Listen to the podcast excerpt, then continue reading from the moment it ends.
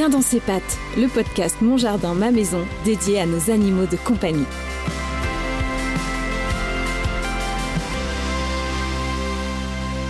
Bonjour à tous et bienvenue dans Bien dans ses pattes, un podcast proposé par Mon Jardin, ma maison et entièrement dédié au bien-être des animaux de compagnie.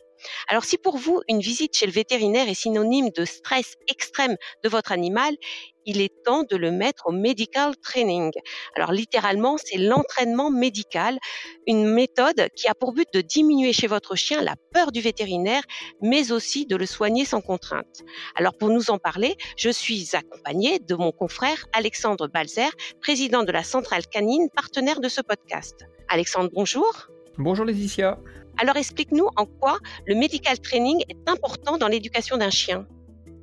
Eh bien, le medical training, c'est apprendre à son chien des positions un peu particulières pour que le vétérinaire puisse faire son examen sans que le chien soit trop stressé.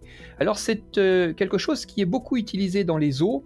Euh, par exemple, on, apprend à une otarie de se mettre en position et de tendre son, son flipper, c'est-à-dire sa nageoire, pour que le vétérinaire puisse regarder. Alors, c'est d'abord fait pour des animaux sauvages pour lesquels on leur apprend des positions particulières pour qu'on puisse faire des soins sans qu'ils euh, sans qu'ils bougent. On voit par exemple à la télé souvent des éléphants, on voit des hippopotames, d'énormes animaux.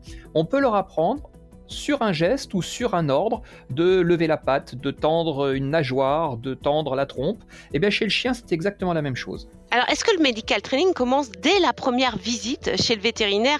Alors, c'est bien sûr la visite du chiot. Eh bien, je dirais que ça commence même avant. C'est-à-dire, pourquoi ne pas emmener son petit chiot chez le vétérinaire juste pour faire un tour chez le vétérinaire? On peut lui acheter un vermifuge, on peut lui acheter une laisse, on peut lui acheter euh, un antipuce, mais surtout pour que le chien prenne l'habitude qu'aller chez le vétérinaire ne veut pas forcément dire un soin douloureux et ça, c'est très important. Oui, voilà, tout à fait. Il faut habituer le chien. Alors, le medical training, il commence dès la première visite.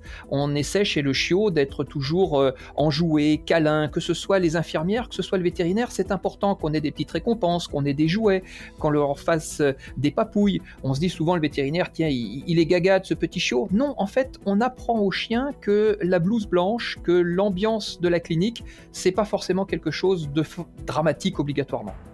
D'ailleurs, on le voit en consultation, il y a des chiens qui arrivent vraiment en battant de la queue, en nous faisant la fête, et d'autres qui sont plus stressés. Bien sûr. Alors, c'est pas que le medical training qui a fait ça, c'est aussi toute l'ambiance et s'il a l'habitude ou si c'est un chien enjoué, il a souvent un petit peu moins peur. Mais pour tous les chiens, c'est possible, du plus petit au plus gros. Alors, le medical training ne se fait pas seulement chez le vétérinaire, il a lieu aussi à la maison. Alors, dis-nous concrètement comment se déroulent ces séances à la maison. Eh bien, euh, c'est déjà apprendre au chien des petites contraintes. Passer 5 euh, minutes à le brosser sans qu'il cherche à mordre la brosse, sans qu'il euh, se dérobe. pourquoi pas lui brosser les dents, soulever les babines, lui demander de regarder entre les coussinets, regarder les oreilles, lui nettoyer les oreilles. Tout ça, c'est important de le faire dès que le chiot est tout petit pour l'habituer, parce qu'une fois que ce sera un Rottweiler de 55 kg, s'il n'a pas envie qu'on lui regarde les dents, eh ben on les regardera pas.